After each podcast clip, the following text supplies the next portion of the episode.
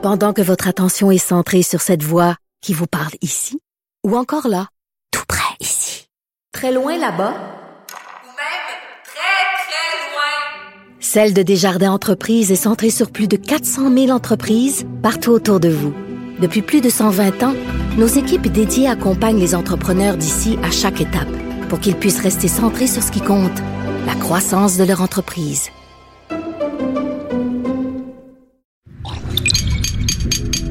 Cube Radio.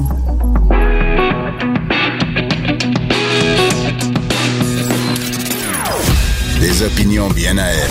Sophie Durocher. Son franc-parler ne laisse personne indifférent. On n'est pas obligé d'être d'accord.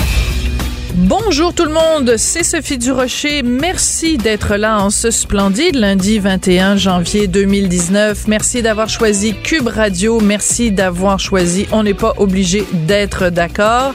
Euh, oui, merci de nous avoir choisi. Écoutez, en fin de semaine, j'étais au salon de l'auto à Montréal avec mon conjoint Richard Martineau et il y avait un stand. D'ailleurs, le stand est là pendant toute la semaine jusqu'à vendredi. Je vous annonce d'ailleurs tout de suite que vendredi de cette semaine, l'émission se fera en direct du salon de l'auto et c'était l'occasion de vous rencontrer, vous, le public, les auditeurs, les auditrices et de le faire connaître, de la faire connaître, cette fameuse radio numérique à ceux ou celles d'entre vous qui ne l'aviez pas encore découvert. Alors peut-être que vous m'écoutez en ce moment et que vous êtes parmi de ces nouveaux auditeurs à, à la rencontre de qui on est allé en fin de semaine avec mon mari et mon fils. Mon fils était là peut-être un futur animateur à Cube Radio. Qui sait? Aujourd'hui à l'émission, on va euh, discuter avec euh, Lise Ravary comme tous les lundis. On va parler de consignes. Est-ce que c'est la meilleure solution pour les bouteilles de la SAQ? Est-ce qu'il n'y a pas d'autres solutions possibles? On va en parler avec un spécialiste de grand vin, Yves Mayou. Et on va parler dans quelques instants avec Michel Blanc à propos de ce reportage de l'émission JE sur les enfants transgenres qui a été diffusé la semaine dernière.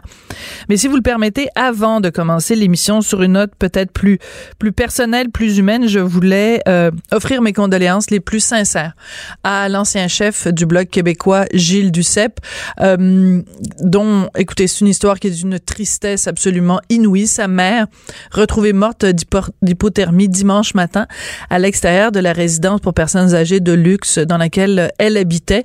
Euh, l'histoire est toute simple, mais elle connaît une fin absolument euh, tragique. Dans la nuit de samedi à dimanche, il y a eu le déclenchement d'une alarme d'incendie. Euh, la mère de Monsieur Duceppe euh, a des problèmes d'audition. Elle a quand même entendu cette fameuse sirène d'alarme parce que bon, on sait, on sait à quoi ça ressemble une alarme d'incendie. C'est quand même très fort. Donc même quelqu'un qui a un petit peu de problème d'audition peut quand même entendre cette alarme, mais elle n'a pas entendu, cette femme de 83 ans, pas entendu le reste du message qui disait aux gens, aux résidents, ben, restez à l'intérieur.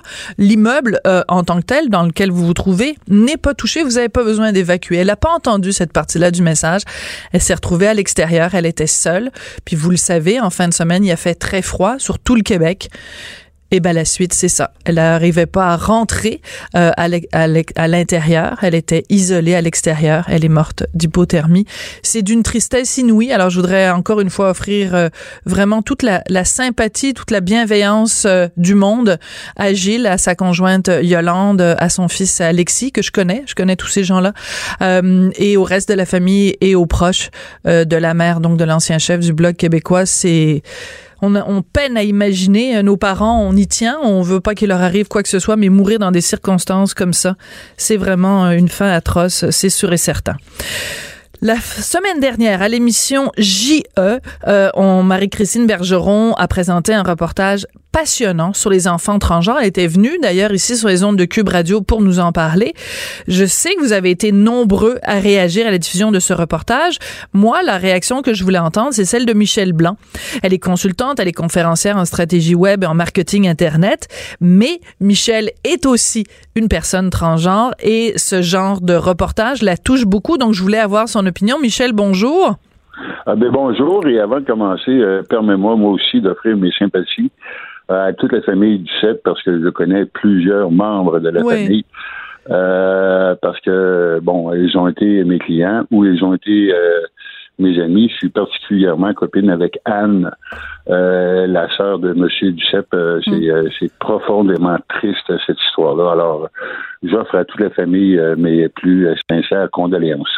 Oui, puis Monique Duceppe de, du théâtre Jean Duceppe, enfin toute la famille euh, euh, doit ça. être absolument bouleversée euh, quand un décès comme ça survient. euh, on, on, on veut évidemment offrir beaucoup de tendresse à ces gens qu'on connaît, mais quand en plus la mort survient dans des circonstances comme celle-là, euh, c'est c'est une double peine, vraiment une double peine. Ben je- Merci beaucoup de le, de le faire, euh, Michel. Michel, euh, es-tu tanné qu'on t'appelle chaque fois qu'il y a quelque chose euh, qui concerne les transgenres dans l'actualité? Tu préférerais qu'on t'appelle seulement pour parler de, de web et de marketing Internet ou ça te dérange pas qu'on t'appelle? Euh, c'est un mix des deux. Ouais. Euh, je, je vais t'avouer que euh, j'ai- tu sais, la, la vie ironique, hein, justement, chaque fois qu'il y a un reportage qui parle des trans, évidemment, les médias m'appellent, mais il y a aussi euh, toute une euh, toute une trollée de transphobes euh, qui se font euh, voir euh, sur les pages Facebook des médias comme tels dans les commentaires, mais aussi sur euh, évidemment Facebook et euh, Twitter. Et je reçois un lot de À de chaque fois. À chaque, fois. Encore en Et, euh, 2019. Ah oui, et j'écrivais justement vendredi euh, que c'était c'était lourd, c'était dur, Oui. que des fois j'en avais plein mon casse et que euh, ce combat-là était quand même nécessaire parce que dans cette même journée-là où j'en avais plein casse, euh, quelqu'un qui est très proche de moi m'appelle pour euh, me demander si son fils de 28 ans pourrait communiquer avec moi parce qu'il vient de faire son communion. Euh, alors, tu sais, des fois, euh, Ouais. je vais dire, puis je vais dire, tu sais, euh, l'hiver dernier, j'étais euh, conférencière euh, chez Desjardins et Lab et chez Expedia. Oui. Euh, je parlais euh, du changement, puis ma conclusion, c'était quand je vais mourir, euh, ce ne sera pas le cash que j'aurai fait ou mes succès professionnels euh, que j'aurai en tête, mais c'est avec le fait que parce que j'ai parlé, je sais que j'ai sauvé des vies et je suis fier de ça. Ouais, c'est très important ce que tu viens de dire, Michel, parce que c'est pas anodin. T'as dit, je sais que j'aurais sauvé des vies, et euh, tu fais très clairement référence au fait que il y a avec cette transition là de passer d'un sexe à l'autre, euh, il y a euh, beaucoup de détresse. Euh, on sait que le taux de suicide est très élevé chez les personnes transgenres, et justement le fait que toi tu parles, ça sauve des vies. J'aimerais ça qu'on écoute euh, le premier extrait que j'avais choisi dans le, le reportage de de de, Marie-Christine parce que euh, ben ça parle un petit peu de ça, de l'importance de de s'assumer quand on est euh, quand on est une personne transgenre. Euh, Ça devait être vers 12 ans, je crois, que j'ai vraiment décidé de m'assumer. Mais j'avais des questionnements depuis longtemps avant. Vraiment, s'assumer, ça aide. Parce qu'être en déni, essayer de se cacher ou pas s'accepter, pas savoir que c'est possible, puis pas essayer de voir si ça arrive à d'autres gens, ça, c'est vraiment ce qui amène euh, de la misère. Ouais, c'est ce qui amène de la misère. Donc, on vient d'entendre un des enfants transgenres qui témoigne dans le reportage de JE. Cette misère dont, dont, dont il parle, c'est euh, c'est commun, euh, pas juste aux adultes transgenres, mais aux enfants transgenres aussi. Tout à fait. Puis euh, les statistiques sont, sont vraiment euh, effarantes. Euh, les personnes transgenres ont 20 fois plus de chances euh, d'attenter à leur vie que la population euh, en général. Et euh, tu sais, bon, euh, j'ai trouvé que le, le reportage était essentiel, était même très bien fait, sauf Ouais.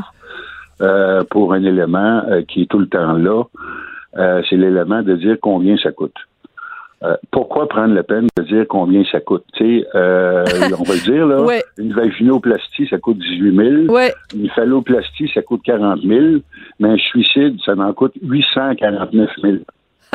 Ça c'est un bon, c'est un bon texte. Écoute, je, je, je ne m'appelle pas Marie-Christine Bergeron, donc je, je me sens mal placée pour répondre à sa place. En même temps, quand tu es euh, reporter, c'est tout à fait normal.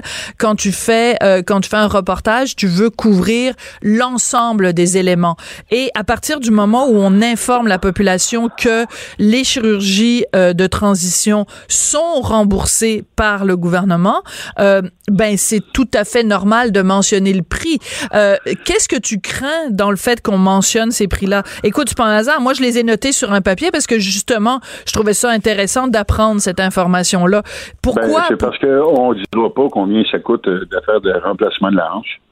Euh, on ne dira pas comment ça coûte toutes les autres opérations qui se font sur une base régulière au Québec. Sauf qu'évidemment, euh, comme... Euh, bon, je suis pas d'accord avec toi, Michel. Je suis pas d'accord avec toi parce que regarde, quand... C'est quoi le titre de ton émission? On n'est pas obligé d'être d'accord. Ben oui, ben non, mais c'est ça, mais c'est parce que tu, tu, tu sembles dire que parce que euh, on, parle des personnes transgenres, on va mentionner le, le, prix qui vient avec. Mais regarde par exemple quand il y avait eu tout le débat euh, dans le temps où euh, la procréation assistée euh, était euh, remboursée par le gouvernement. Ça a pas duré très longtemps, mais quand même. Écoute, le, les prix revenaient tout le temps là. On disait tout le temps combien ça prenait chaque euh, chaque fécondation in vitro, combien ça coûtait, combien d'essais on avait droit, puis tout ça. ce qui est malheureux avec ça, c'est que justement, ça, devient la poignée sur laquelle le monde euh, s'attache pour euh, discréditer tout le reste du, euh, du reportage qui était, à mon point de vue, excellent et nécessaire. Ouais, mais qu'est-ce que tu aurais préféré qu'on qu'on cache le prix? Je veux dire, moi, je pense c'est normal que les gens sachent euh, le, le, le coût euh, le coût euh, impliqué par tout ça. Au contraire, sais-tu quoi? Il y a un petit peu, sensationnaliste quand on dit qu'il y a une explosion sans précédent. 225 personnes. Voyons, une méchante explosion, 225 personnes. je, vais te, donner un fait, puis incidemment, je vais faire un dévoilement. Oui, mais c'est parce qu'il y en avait zéro avant. le centre métropolitain de chirurgie euh, qui est présenté, c'est un de mes clients. Ouais. OK, je travaille avec eux autres depuis des années. Puis, euh, tu sais, euh, on a l'impression, là, oui, l'hôpital a grossi, mais ce que les gens ne savent pas, c'est que 85% des patients ne viennent pas du Québec. Non, parce que. Oui, c'est ça. Ils viennent, ils, viennent du Canada, puis d'ailleurs dans le monde. Il y a seulement 15% des patients qui sont québécois. Mhm. Alors, euh, tu sais, ça, ça sort pas dans les reportages. on veut mettre les chiffres, mais on met les chiffres qu'on veut bien mettre. Oui, mais non, mais c'est euh, clairement expliqué dans le reportage. Excuse-moi, Michel. Euh, Marie-Christine explique clairement que la clinique en question où elle s'est rendue est la seule clinique au Canada qui le fait. Et donc, c'est très clair qu'il y a des gens qui viennent de partout au Canada. Euh, je me souviens pas, en effet, qu'elle ait mentionné qu'il y avait des gens qui venaient de l'extérieur du pays. Mais à savoir s'il y a des gens qui viennent de l'extérieur du Québec, c'est très, très, très clairement dit dans le reportage. Oui, oui, oui. Mais bref, on, on dit pas les chiffres. Euh, mais tout ça pour dire que... Euh, ben, c'est parce qu'au cœur du reportage, c'est quand même les témoignages des enfants. Je pense que c'est ça qui est le plus important. C'était nécessaire. Puis euh, aussi, ce qui était vraiment touchant, c'est de voir euh, le support des parents. Euh, et ça aussi, c'est touchant parce que, bon, il y a malheureusement plusieurs trans qui sont sans abri, qui sont sans ressources et qui sont refusés par leurs parents. D'ailleurs, une des Golden Girls, Béa, je me souviens plus de son nom de famille, euh, avant de décéder, euh, elle avait euh, payé pour tout un building à New York pour abriter les personnes transgenres sans abri. Ah ouais. ouais. Alors l'émission de télé là, les Golden Girls, ouais ouais, tout à fait. Ouais, et voilà la plus grande là. ouais ouais, la grande. Golden Girls, hein? ben, la grande, là. Oui, ben elle avait l'air d'un homme dans un corps de femme ou une femme dans un corps d'homme là. Je... Ouais. Non mais c'est vrai, elle avait. Elle, elle peut-être parce qu'elle avait justement un physique atypique, elle avait une, une, une empathie particulière pour les personnes transgenres. C'est possible aussi, là. Puis elle avait une voix typique aussi, un peu comme la mienne. oui. Écoute, d'ailleurs, c'est intéressant, Michel, parce qu'à un moment donné, euh, un des enfants qui est, qui est interviewé, donc euh, euh c'est euh, passé de mal à, à euh, de, de, de, garçon à fille, donc s'appelait Xavier dans sa vie de garçon, s'appelle Frédéric dans sa vie de fille, et c'est à la demande de sa mère, parce que sa mère voulait quand même qu'elle qu'elle prenne un prénom unisexe pour que la transition soit plus facile. Toi, tu as fait aussi ce choix-là. Tu aurais pu t'appeler Véronique dans ta nouvelle vie. Tu as choisi un, un, prénom qui, bon, évidemment, euh, ressemble au prénom que tu avais avant, mais aussi qui est un prénom qui est euh, à la fois masculin euh, et féminin. Est-ce que tu penses que ta vie aurait été différente si tu t'étais appelé Véronique au lieu de Michel? Parce que là, il y a des gens qui nous entendent peut-être qui se disent, bon, Michel Blanc, je, je savais même pas que c'était une personne transgenre. Si tu t'appelais Véronique, ben les gens ils seraient seraient peut-être plus clairs dans leur tête. Ben, je te dirais que moi, euh, c'était une décision d'affaires euh, parce que mon site web, euh, ben, c'est michelleblanc.com. Et quand j'étais un homme, ben, c'était michelleblanc.com. Alors, mon site web reste le même et mon site web. C'est pour économiser de l'argent. Eh oui, il vaut quand même plusieurs centaines de milliers de dollars. Alors, repartir à zéro et scraper euh, mon nom de domaine parce que changer de site, c'était pas facile. En plus du fait que, comme ça, ben, le monde continue de m'appeler Michel. Alors, pour eux, c'est euh, moins difficile de m'appeler euh, Michel que Véronique. ils sont habitués, ils me connaissent. alors, c'est Michel et, ça diminuait la confusion. Ben, écoute, ça fait des années qu'on se connaît, puis c'est la première fois que je t'entends dire ça. Je, suis très contente de l'apprendre. C'est une maudite bonne raison. Alors, ce que j'ai changé, euh, c'est et mon prénom et mon nom de famille. Et euh, mon père étant un orphelin du Plessis, euh, Leblanc, c'est un nom de fils qu'ils lui ont donné à l'orphelinat. Ah. Alors, il n'y avait pas une grosse histoire familiale en arrière de ça. On, ne sait pas, dans le fond, quel était le vrai nom de famille de mon père qui est maintenant décédé. Alors, c'est ça. C'était plus simple pour moi de m'appeler Maintenant, c'est quand même intéressant euh, parce que euh, Michel, ben, c'est le nom d'un archange. Et euh, tous les anges et les archanges ont des noms qui sont aussi bien pour les hommes et pour les femmes. Et pourquoi? Euh, par, euh, parce que au sixième siècle, au concile de Nicée à Constantinople, on a discouru sur le sexe des anges euh, pour déterminer que les anges n'avaient pas de sexe. Alors, les noms d'anges, Michel, Gabriel, Raphaël, ah. peuvent être autant pour les hommes que pour les femmes. Ah, c'est très drôle. Bon, ben écoute, on va se coucher moins niaiseux ce soir grâce à toi, Michel Blanc. Écoute, Michel, à un moment donné, dans le reportage donc de JE, que vous pouvez retrouver d'ailleurs sur le site Illico, il y a quelque chose de très touchant. Euh, il y a un des enfants qui est interviewé par Marie-Christine et qui dit, euh, ben, lui demande comment ça s'est passé à l'école quand tu as fait ta, transition. Et euh, je me souviens plus, c'est un garçon, une fille. Elle dit, euh, c'est là que tu vois tes vrais amis. Elle dit il y a beaucoup beaucoup d'amis qui m'ont laissé tomber quand j'ai fait ma transition. Euh, ça, ça a dû te toucher énormément parce que on, on pense que les jeunes, ah ben ils sont ouverts, sont open, sont comme ben oui la nouvelle génération, sont cool, tout est relax et tout. Ben même dans cette jeune génération là, il y en a qui sont pas capables d'accepter que quelqu'un fasse sa transition. C'est quand même euh, déprimant un peu. Puis, euh, puis euh, c'est, tu sais souvent ben, tu sais, moi, moi j'ai, c'est une expérience qui permet de grandir beaucoup. Tu sais, euh, moi, au départ, euh, je pensais que je perdrais mes clients et que ma famille comprendrait. J'ai perdu ma famille et mes clients ont compris. Alors, euh, c'est souvent, c'est pas les personnes que tu t'attends que tu vas perdre. et aussi, moi, ce qui m'a permis d'être encore ici aujourd'hui. Et, parce que euh, oui, mais euh, j'ai quand même euh, passé proche du suicide. ce qui m'a sauvé, c'était une émission de radio où quelqu'un disait au moment où moi je songeais à me suicider en voiture en allant à l'Hormonville j'ai un client, le suicide est une solution permanente à un problème temporaire. Hmm. Et d'entendre ça, ça m'a calmé. Et aussi, ce qui m'a énormément aidé, c'est un site américain qui s'appelle Transsexual Women Successes euh, hmm. d'une euh, femme qui s'appelle Lynn Conway. Et euh, ça répertorie plusieurs cas partout dans le monde de femmes transsexuelles qui ont réussi leur vie, qui sont wow. qui sont sportives, qui sont politiciennes, qui sont whatever. Et moi, quand j'ai vu ça, euh, ben, ça m'a donné l'espoir que je pouvais vivre une, vie marginale heureuse. Et j'ai senti euh, un devoir de faire la même chose ici au Québec, euh, parce qu'il n'y avait pas de littérature, il n'y avait pas de vraiment d'histoire de trans qui avaient réussi leur vie. Et euh, alors, j'ai partagé, j'ai fait un blog qui s'appelle Femme 2.0, qui a d'ailleurs été honoré euh, par la Deutsche Welle Telekom, qui est la télévision allemande, comme un des 11 meilleurs blogs francophones mondiaux. Euh, et ben, ce blog-là, après ça, est devenu une biographie. et j'ai senti le besoin, ça me faisait du bien aussi de partager ce que je vivais. puis c'était mon histoire, parce qu'évidemment, chaque transsexuel a son histoire, euh, qui peuvent être très différente. Euh, mais euh, ce que les gens ont besoin de comprendre, c'est que c'est pas un choix.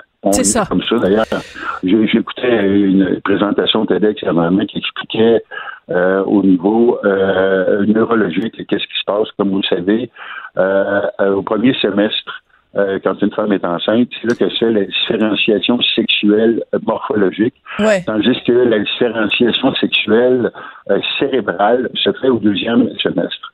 Euh, donc, s'il y a des influx hormonaux qui sont différents euh, au fœtus, bien évidemment, euh, le bébé peut naître avec une bombe à retardement de transition de genre Mhm. euh, qui va se faire plus tard euh, au gré des pressions sociétales que l'enfant va être soumis depuis sa plus tendre enfance.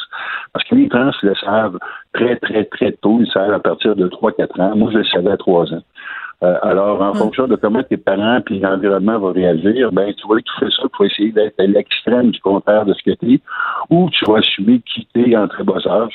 Et euh, ce qui, ce qui euh, me- me réchauffe le cœur, Oui. euh, c'est de voir que euh, de plus en plus euh, les gens sont ouverts et que les jeunes euh, peuvent maintenant être qui ils sont sans avoir à euh, attendre des années et euh, créer des déchirements inutiles pour être enfin qui ils sont. Ce n'est pas des choses qu'on choisit, c'est des choses qu'on subit. C'est ça, et c'est pas un caprice.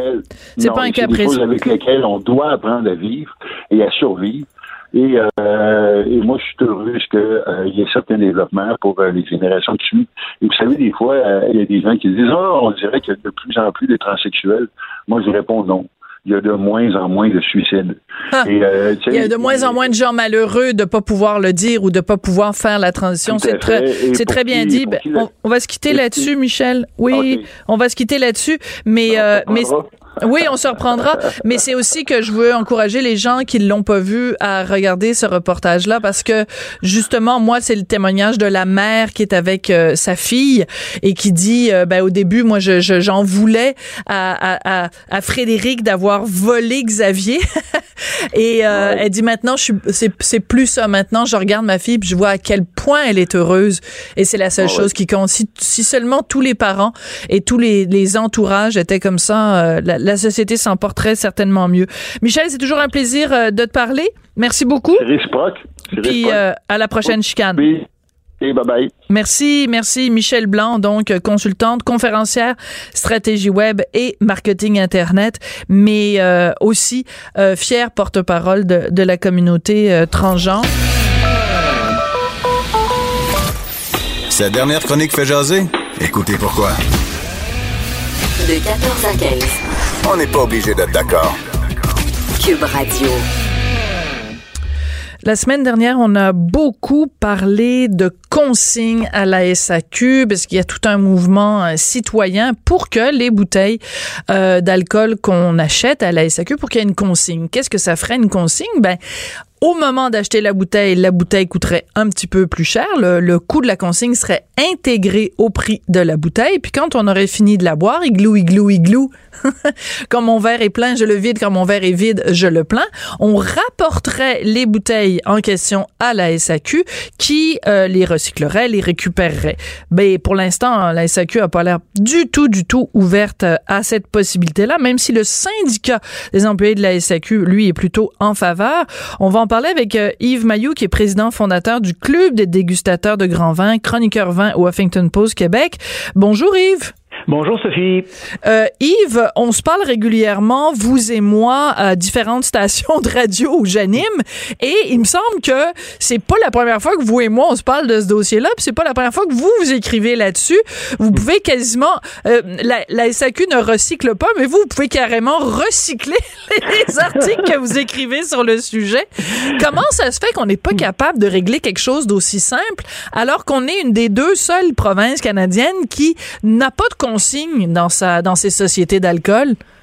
Sans doute parce qu'on est au Québec, puis au Québec, tout change, mais très lentement. Et Ouais. tu as raison, le 5 février 2015, j'avais écrit un article euh, qui disait euh, ne pas recycler ces bouteilles de vin coûte très cher aux Québécois, où je mettais des chiffres et tout ça, au lieu Ouais. de faire de l'argent avec nos, nos bouteilles, on- ça nous en coûte l'argent. Et euh, jeudi dernier, j'ai repris ce texte-là, justement, parce que c'était dans l'actualité avec le mouvement citoyen. Et je, j'ai appelé ça recyclage des bouteilles de vin au Québec, toujours rien. Ben et oui. j'ai presque rien eu à changer dans mon texte parce qu'il n'y a rien qu'à changer. Voilà. Alors, euh, ça, mais- ça fait penser un peu. euh, ouais, le jour de la marmotte. Ouais, Euh, Ouais. on dirait que euh, ici, on se dit, ben, ça marche de même, puis on se pose pas de questions, mais peut-être que ça marchait de même, c'était correct il y a 25 ans, mais c'est moins correct aujourd'hui. Euh, les, les, les vins en épicerie en 1970, quand c'est sorti, pas le droit de mettre les cépages. Pendant 38 ans, c'était comme ça. Le gouvernement a fait une petite commission, a consulté le, le monde du vin, la SAQ. Puis on dit, ben non, ça nous dérangera pas qu'il ait les cépages. Ouais, ben oui. Alors voilà, euh, il y, a des choses comme ça qui sont très, très dures à changer. Mais dans le cas-ci, c'est inacceptable, surtout euh, parce que tout le monde dans le monde à peu près le fait, ben oui. sauf nous. Et euh, au point de vue environnemental, c'est une catastrophe. Oui. Alors, c'est intéressant aussi de remettre les choses en perspective. Alors, il y a des fois, on, on oublie. La mémoire est une faculté qui oublie. Puis écoute, pas plus tard quand même qu'en 2014, euh, David Hurtel, qui était ministre de l'Environnement à ce moment-là, avait proposé un système de consignes. Puis, bon, les gens de la SAQ, ni la direction de la SAQ, ni le ministère des Finances euh, étaient, étaient d'accord. Écoute, je, je ne... C'est que moi, là, je suis toujours à discuter de n'importe quel sujet avec n'importe qui, du moment que les gens ont des arguments. Mais dans le cas de la consigne, ceux qui sont contre sont à court d'arguments. Mhm. je, je, je comprends pas la logique de pourquoi au Québec on serait différent, par exemple, du reste euh, du, du, Canada. Toi, tu donnes l'exemple dans ton texte. Tu parles de l'Ontario. Bon, ben en Ontario, raconte-nous comment comment comment ça se passe. Puis après, on va essayer de déterminer. On est on n'est pas plus niaiseux que nos voisins. Voilà, c'est très bon exemple parce qu'on parle pas de la Chine, on parle de la province à côté. Ben oui. N'est-ce pas? Eux ont ça depuis 2007, 11 ans. Alors. Euh, quand tu regardes une bouteille de vin, supposons euh, autres ont beaucoup de vin à bas prix, supposons 9,95 sur la tablette, tu la payes, tu vois sur ta facture que le vin est à 9,75 et tu as 20 sous de consigne. Bon, parfait. Les gens regardent la bouteille et ils ont 800 points où ils peuvent les rapporter. Ils ont des beer stores, des choses comme ça. Ah, c'est ça, c'est que c'est pas nécessairement, tu achètes une bouteille au LCBO, tu le ramènes à LCBO, tu peux la ramener, mm. la rapporter, pardon, ailleurs. Mm. Moi, l'important, c'est que les bouteilles seraient rapportées, non brisées, qu'ils puissent les trier par couleur. C'est pas obligé que ça serait dans les SAQ. S'ils trouvent un système qui est fonctionnel, facile pour les gens, moi, je, bon, c'est ça l'important. Alors, euh, donc, euh, les gens ramènent, ils retrouvent leur, leur argent. Alors tu vas me dire, mais écoute, ils vont perdre l'argent euh, et on redonne l'argent qu'ils nous ont donné? Non, parce que du verre en bon état, qu'on peut trier par couleur, ça a une valeur. Et même euh, avec le coût d'opération des points de retour, ils recyclent 325 millions de bouteilles par année, ce qui leur donne 40 millions de revenus. Alors ici, on a 220 millions de bouteilles bon mal au Québec qu'on pourrait recycler et que si on aurait un système fonctionnel où le verre n'est pas brisé, qu'on pourrait trier, au lieu de nous coûter des millions de dollars, envoyer ça au dépotoir, parce que c'est là qu'elles vont, vos fameuses bouteilles, à une grande majorité que vous mettez dans le bac bleu. Et puis, on pourrait faire, si on fait une règle de trois, à peu près 25-26 millions de dollars de profit au lieu de dépenser des millions à mettre ça dans les dépotoirs. Alors, c'est un peu illogique de ne pas le faire. Oui, mais je te dirais aussi autre chose, Yves. Euh, quand on, on, va... Euh, à la SAQ, on achète nos bouteilles, on a nos petits points avec notre fameuse petite carte là qui nous donne euh, le droit à une bouteille gratuite au bout de 20 000 bouteilles achetées à peu près là, c'est un petit peu euh, un petit peu illusoire, mais en tout cas peu importe. Euh, le, le, le, pincement au cœur que j'ai à chaque fois que je prends une bouteille de vin vide et que je la mets au recyclage. Je veux dire, mettre à la poubelle, c'est même plus une option. Là, ça fait des années.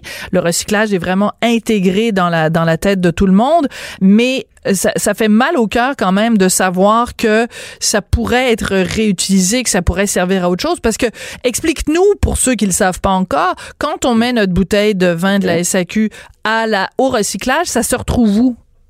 Alors, le problème, c'est qu'il soulève les, les, le bac euh, qui contient du carton, du papier, des bouteilles, et là, c'est vidé par le haut du camion, et forcément, il y a plusieurs bouteilles qui se brisent. Une bouteille, ça peut se briser ben en plusieurs petits morceaux, effectivement. Alors, il arrive deux problèmes. Premièrement, on contamine ce qui pourrait être facilement recyclé, le papier et le carton, qui est rempli de petits morceaux de verre, même les Chinois en veulent plus. Alors, euh, et deuxièmement, le verre brisé, euh, comme ça, ça n'a pas de valeur. Euh, parce qu'il faut pouvoir le trier par couleur. Si vous voulez faire refaire d'autres bouteilles, vous pouvez pas avoir du verre foncé avec du verre ben clair, non, c'est sûr. exemple. alors, c'est c'est ben même mon enfant de Et les, les, propriétaires de dépotoirs se font un grand plaisir de recevoir ça parce qu'ils sont payés au tonnage, au poids. Et ce qui hum. pèse le plus, c'est du verre, pas du papier. Alors, on envoie comme ça 150 000 tonnes de verre par année dans les dépotoirs, qu'on paye à peu près 50-70 dollars la tonne pour faire enfouir. Donc, les propriétaires de dépotoirs font des revenus incroyable. Et en plus, ils sauvent de l'argent parce qu'ils n'ont plus besoin d'acheter de sable pour mettre entre les couches de détritus. Ils se servent des morceaux de verre euh, qu'ils euh, mettent en petits morceaux. Et là, ils sauvent de l'argent euh, à ce sujet-là. Alors, demandez-leur pas pourquoi ils sont en faveur que les choses ne changent pas. D'accord. Mais dans ton texte qui qui lui-même a été recyclé, tu mhm. disais que tu, tu, tu parlais justement de ce lobby des mhm. des, des sites d'enfouissement. Est-ce que c'est possible que le lobby soit tellement fort que ce soit lui qui mette euh, du, de, un frein à, à l'attitude de la SAQ? Parce que moi, je regarde, mettons, les dirigeants de la SAQ, puis les dirigeants de LCBO. Il y en a pas un qui est plus moins intelligent que l'autre. Là, c'est des gens à qui on devrait pouvoir parler normalement. Si ça marche chez le voisin, pourquoi ça marcherait pas chez nous? Effectivement. Et c'est sûr que le lobby des propriétaires de dépotoirs est, euh, pèse lourd dans, dans, la balance. Il y a aussi, il faut, faut quand même le dire, les détaillants en épicerie qui sont un peu contre parce qu'ils sont déjà prêts avec les consignes euh, de boissons gazeuses et de bière. Ils disent on sait plus où mettre les, les, bouteilles.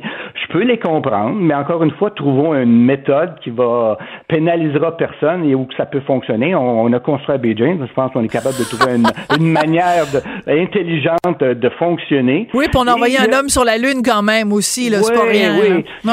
Et, et, comme tu l'as dit, la direction de la SQ, pas les employés, parce que leurs syndicats, euh, en 2007 et 2011, sont sont en faveur qu'il y ait une consigne et euh, que ce soit recyclé. Mais la SQ, on peut comprendre, c'est la loi du moindre effort, tout simplement. Pourquoi s'occuper d'un problème que j'ai créé si on me le demande pas de le faire? Euh, c'est comme demander, dire à un enfant, veux-tu aller te coucher? Ben non, il a du plaisir, il veut pas aller se coucher, donc il le fera pas de lui-même. C'est aux parents qui ont la responsabilité de dire, il est à 7 heures, va te coucher. Et moi, je dis, euh, je sais que le mouvement citoyen préconise de ramener les, bouteilles dans les succursales, mais eux vont les mettre dans un bac bleu, tout simplement, ça s'en va au dépotoir. Je pense qu'il faudrait travailler surtout au niveau du gouvernement, parce que c'est lui qui peut imposer à sa société d'État de mettre en place ou de participer à un système de recyclage des, des millions de bouteilles de vin et d'alcool qu'il met en marché à chaque année. Ouais.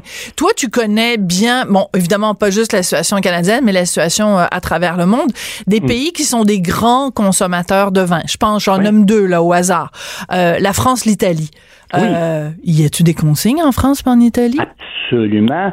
En France, on, euh, quand je vais des fois, je vois des, des, des cloches euh, où on peut, dans les, dans les grands parkings, il y en a partout où tu peux mettre euh, le verre clair, moyen ou foncé dans, dans chacune hum. des cloches en question. Et ainsi, c'est 2 millions de tonnes de verre par année qu'on recycle en France, ce qui fait que les bouteilles ont entre 60 et 80% de verre recyclé Hein. Pourquoi? Mais parce que c'est payant non seulement économiquement, mais pour l'environnement. Ça prend, on parle beaucoup des, gaz à effet de serre, hein, il faut trouver un réchauffement climatique, mais ça demande beaucoup moins d'énergie pour faire fondre du verre existant, pour produire une nouvelle bouteille, que de partir de zéro en faisant fondre de la silice.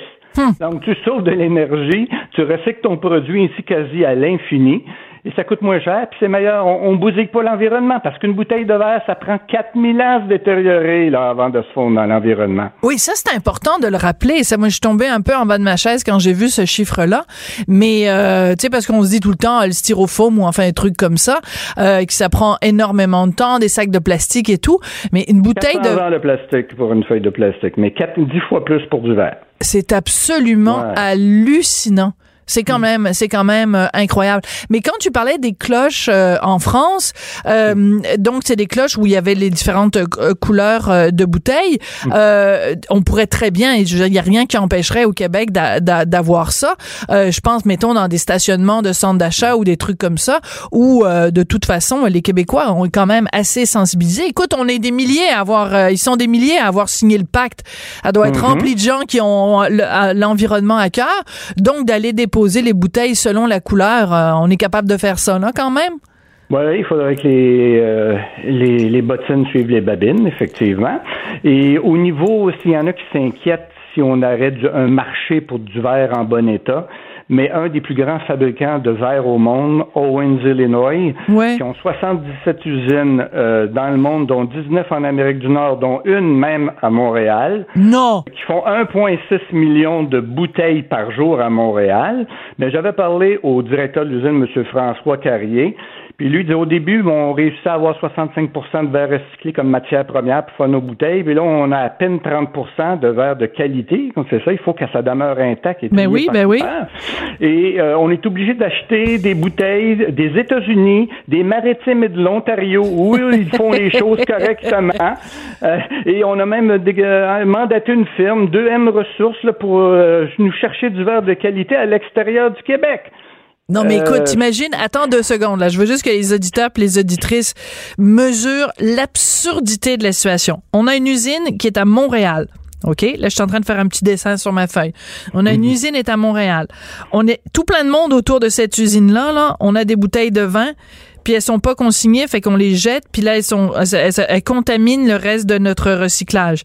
Et cette compagnie-là qui recycle du verre, est obligé d'aller chercher son verre dans la province d'à côté où, tiens, comme c'est drôle, on, on, a des consignes, puis le verre est séparé selon les couleurs, puis ils font, ils font les choses comme du monde. C'est absurde, là. Absolument, c'est illogique. Euh, je pense a, c'est un système qui pourrait être facilement et rapidement amélioré. Je, je n'ai pas la prétention de dire exactement quoi faire au gouvernement, pourvu que le résultat soit là, trouver le moyen euh, que les gens puissent facilement euh, apporter leur bouteille de verre dans des conditions qui fait qu'il ne se brisera pas. Vous n'aurez plus à payer des millions de dollars pour faire enfouir ça, qui bousille, qui bousille l'environnement, et vous allez retirer des revenus de ça. Mais écoute, c'est comme trop beau pour être vrai. mais à un moment donné, on va peut-être arriver au 21e siècle, tout le monde, euh, hein, on va tous se rattraper. Et j'espère que dans quatre ans, j'aurai pas besoin de recycler pour une deuxième fois mon texte de 2015. OK, ben c'est ça. Ben, on se donne rendez-vous en 2023, puis on verra s'il y a finalement la consigne euh, euh, pour les bouteilles de vin de la SAQ. C'est toujours un plaisir de te parler. Merci beaucoup, Yves. Merci, Sophie. Au revoir. Yves Mailloux, donc, qui est président fondateur du Club des dégustateurs de grands vins, chroniqueur vin au Huffington Post euh, Québec. C'est vrai que c'est un peu décourageant quand même quand tu écris une chronique qui euh, euh, dénonce une situation en 2015, puis tu peux la ressortir quatre ans plus tard et que tu as juste deux ou trois mots à changer dans ta chronique parce que la situation non seulement n'a pas changé, mais les gens sont un peu obtus et, et refusent de bouger. C'est un tout petit peu déprimant. On n'est pas obligé d'être d'accord. Joignez-vous à la discussion. Appelez ou textez.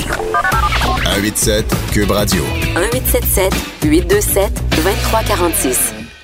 C'est la faute aux médias. Ça, là, c'est l'excuse la plus vieille dans le livre des excuses. Vous avez déjà vu ça, là, un livre d'excuses, là? Il y a comme mille et une excuses pour euh, ne pas se blâmer soi-même. Et l'excuse numéro un, c'est c'est pas de ma faute, c'est la faute aux médias.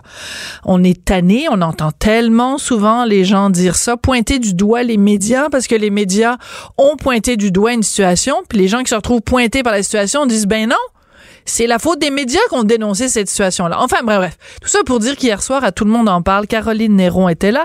Caroline Néron, qui, euh, pourtant, dont l'entreprise de bijoux euh, se retrouve en restructuration des problèmes euh, financiers majeurs, elle est allée à tout le monde en parle. Et elle a blâmé les médias. On en parle avec Lise Ravary. Bonjour, Lise. Bonjour, Sophie. Écoute. Ah quel, quel, moment de télévision malaisant. Absolument. Écoute, ah. j'étais, ben moi je l'ai pas écouté hier soir, je l'ai écouté euh, bon sur le site de, Radio Canada ce matin et euh, je préfère l'écouter comme ça parce que je me ça me donne plus de, recul puis tu vois t'es pas pris dans le feu de l'action et j'en revenais pas. Écoute, en tout début de l'entrevue, à trois minutes d'entrevue, elle blâme les médias. On va en écouter un extrait pour que tout le monde euh, sache de quoi on parle. Ces deux filles là, ils veulent c'est de l'acharnement. Je ne sais pas pourquoi. Je ne sais pas quel lien qu'ils ont avec qui dans, dans ma vie. C'est une employée qui a été remerciée puis qui est vraiment pas heureuse. Je ne sais pas, mais ça, ça fait mal. Puis ils me font pas juste mal à moi. Ils touchent tout le monde. Ils touchent ma famille. Ils touchent mes employés. Ils touchent tout le monde. Faut qu'ils arrêtent à un moment donné parce que l'entreprise va bien. Euh, l'entreprise va bien. J'ai un petit chat dans la gorge. En fait, un un gros petit chat dans la gorge. Non, mais c'est très drôle parce que donc Caroline Néron était en train de nous dire hier soir que son entreprise va bien. Bon, il y a un million cinq cent mille dollars que son entreprise droit, doit en TPS pas en TVQ. Euh, il y a des créanciers qui sont pas payés, des baux, euh, des paiements de loyer dans les centres commerciaux qui Ouais, sont pas payés. C'est juste des centres commerciaux. Oui, c'est juste des centres commerciaux. Elle l'a dit dans l'entrevue et elle Ouais, dit ouais. c'est le reportage qui fait mal à moi et à ma famille. Donc, elle fait euh, référence au reportage signé par euh, Stéphanie Vallet et Katia Gagnon dans euh, la presse. Écoute, moi, je trouve ça hallucinant que quelqu'un qui connaît des déboires financiers pointe du doigt des gens qui font enquête sur ces déboires financiers pour les malheurs qui lui arrivent. Je veux dire, les déboires financiers, ils existent quand même, indépendamment qu'il y ait quelqu'un qui fasse un reportage là-dessus ou pas. C'est Moi, hallucinant. après l'avoir écouté, là, j'ai un peu compris. En fait, je, je m'en doute un peu, là, mais pourquoi elle est, euh, elle connaît ces problèmes-là? Qu'est-ce que tu veux Euh, dire? Il y avait, il y avait une désinvolture. Euh, bon, je comprends qu'il y avait un certain stress, etc. là, de- devant la caméra, là. mais je- quand elle a dit, moi, le, le moment clé là où j'ai fait, ah ben là, franchement, c'est quand elle a dit, ben oui, ben oui, j'ai embauché des amis. euh, des, des amis pour, pour, pour, pour ramener pour ramener l'entreprise parce qu'elle a, elle a avoué qu'elle est en train de perdre les pédales. Mais voyons donc, mais c'est pas c'est tellement pas sérieux toute cette affaire-là. Mais non. Euh, Est-ce que tu as que- entendu? Est-ce que tu as entendu à un moment donné, excuse-moi, quand elle disait justement qu'elle avait engagé euh, des amis, elle dit j'ai engagé une de mes amies pour euh, faire la comptabilité. Elle était même pas CPA. On n'était pas comptable agréé. Ben, excuse-moi, Caroline, là, comment veux-tu qu'on te prenne au sérieux? Parce que là, elle, elle s'en va dire à Sophie Thibault, moi, mon, ma- la gestion, c'est pas mon fort. Mon fort, c'est le développement des affaires. Ben Bon, oui, mais même si- à ça, le développement des affaires, on pourrait s'en reparler. voilà. Elle a fait des erreurs de développement. On va pas rentrer dans le détail, mais euh, Dans le détail euh, du commerce de détail. J'ai un, un background en, en affaires et euh, euh, les boutiques de luxe qui avaient aucun lien avec le, le type de bijoux qu'elle vendait, c'était de l'esbrouf. C'était puis je lui souhaite de je lui souhaite de reprendre le contrôle parce que des entrepreneurs, on n'en a pas assez, euh, mais on peut pas avoir un, un regard aussi euh, désinvolte. C'est pas grave. C'est quand elle se retourne vers le, le public et qu'elle Ouais, dit ouais. Ben oui, je m'excuse. Ben oui, regarde, je m'excuse. Vous l'aimez pas, votre collier? Non, ça, c'est moi qui ai rajouté ça. mais Mais euh, sérieusement, c'était. J'ai trouvé ça concernant. consternant. Écoute, euh, on va écouter un autre extrait de ce- cette présence de Caroline Néron à, à Tout le monde en parle parce qu'écoutez, ça fait jaser là puis euh, nous on anime une émission qui s'appelle euh, euh, j'anime une émission qui s'appelle on n'est pas obligé d'être d'accord donc on est là pour là, discuter. fait que là on est d'accord mais euh, je pense qu'elle serait pas d'accord avec ce qu'on dit euh, à son sujet. On écoute un autre extrait de Caroline Néron hier à Tout le monde en parle. Ça va au-delà de juste publier un, acti- un article pour quoi? Pour détruire quoi? J'ai- J'ai-tu violé? J'ai-tu abusé de quelqu'un? Alors, c'est quoi que j'ai à m'expliquer devant 3 millions de personnes, moi? À savoir les erreurs, je, suis désolée. Je suis vraiment désolée d'avoir fait des erreurs de finance. Je m'excuse. Je m'excuse vraiment. Puis je le referai plus jamais. OK? En tout cas, du moins, je vais essayer de l'éviter. Ouais, c'est c'est ce dont tu parlais. Moi, j'avais choisi cet extrait-là parce qu'elle dit j'ai pas violé, j'ai pas abusé. Ben oui, Ben c'est oui. sûr que si tu te compares à mettons, euh, t'es pas un Vincent Lacroix puis t'es pas Guy Turcotte, t'as pas assassiné tes enfants, on est d'accord. Mm-hmm. Mais je veux dire les, les journaux sont quand même pas juste remplis de gens qui ont qui ont qui ont qui ont violé du monde ou qui ont abusé. Je veux dire, il reste que elle connaît des déboires financiers et puis je m'excuse mais elle est toujours bien allée donner une entrevue à Sophie Thibault où elle parle de ses déboires financiers. Fait qu'elle peut pas dire d'un côté, ah, les médias sont contre moi, c'est de l'acharnement, alors qu'elle donne elle-même une entrevue à un média. Et d'ailleurs, à ce sujet, c'est très amusant parce qu'à un moment donné, elle laisse entendre que l'article de la presse aurait été publié parce que les gens de la presse étaient très fâchés qu'elle ait donné le scoop, entre guillemets, à TVA. Alors, juste pour rappeler à tout le monde, elle a donné l'entrevue à TVA un mercredi soir et euh, le- l'article de la presse était publié le lendemain matin.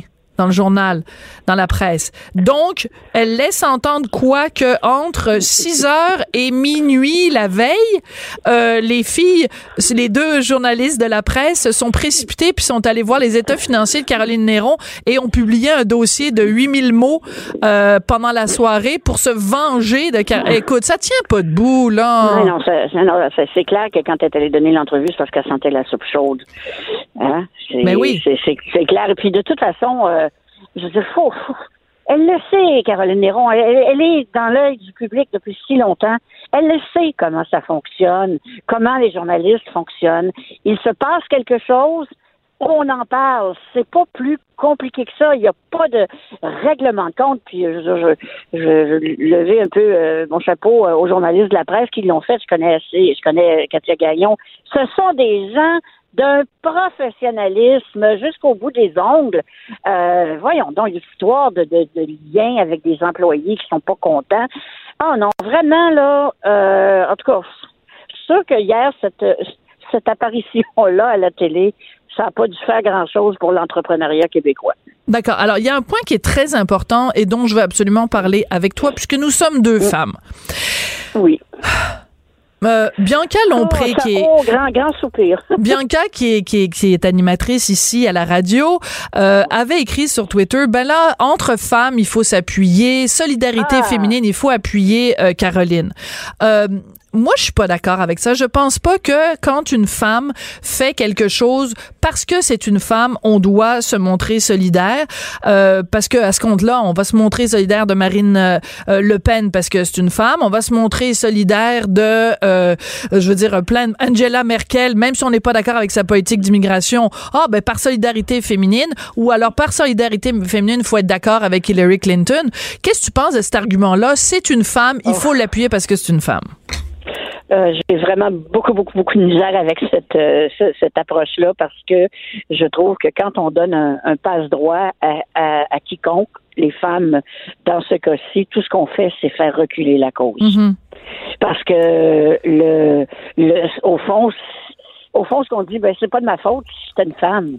Parce Ah que oui. il y a- il y a, ah, a- l'autre côté là, de cet argument-là Ben oui. qui est qui est assez désagréable. Et euh, non, moi je je joue pas à ça, puis je joue pas à ça à peu près pour rien. Écoute, je me souviens quand j'étais chez Elle Québec, j'avais décidé à un moment donné que je ne donnais plus de passe droit aux designers québécois et qui Ah. devaient être et qui devaient être bons Ah. si vous voulez qu'on parle d'eux. Excellent. Écoute, oui, je sais, mais quelle, Et boy. quelle révolution. Mais on a un peu, je sais pas si c'est nous au Québec, probablement un peu partout, là, peut-être un peu le, le- le- le complexe de ceux qui ont été longtemps euh, opprimés. Dire, c'est, pas, c'est pas vraiment de ma, c'est pas vraiment de ma faute, c'est, c'est à cause, hein, le fameux. Oui, euh, le fameux, c'est à cause. le fameux, le fameux, c'est à cause. On va se quitter là-dessus, Lise. Ah, ben, c'est à cause. À cause. À cause. Mais à cause, c'est la pause. On se reparle vendredi, puis tu vas être au salon euh, de l'auto avec nous. Ah, certain, je veux aller voir la Bugatti. Yes. Ah, et je l'ai vu hier, elle est magnifique. Oh. OK. Oh, wow, À- 5 millions, hein? Merci. On n'est pas obligé d'être d'accord. Pour nous rejoindre en studio, Studio à commercial cube.radio. Appelez ou textez 187 Cube Radio. 1877 827 2346. Il se passe pas une semaine sans qu'on entende parler d'un scandale ou d'un autre, euh, des cas de pédophilie euh, au sein de l'Église.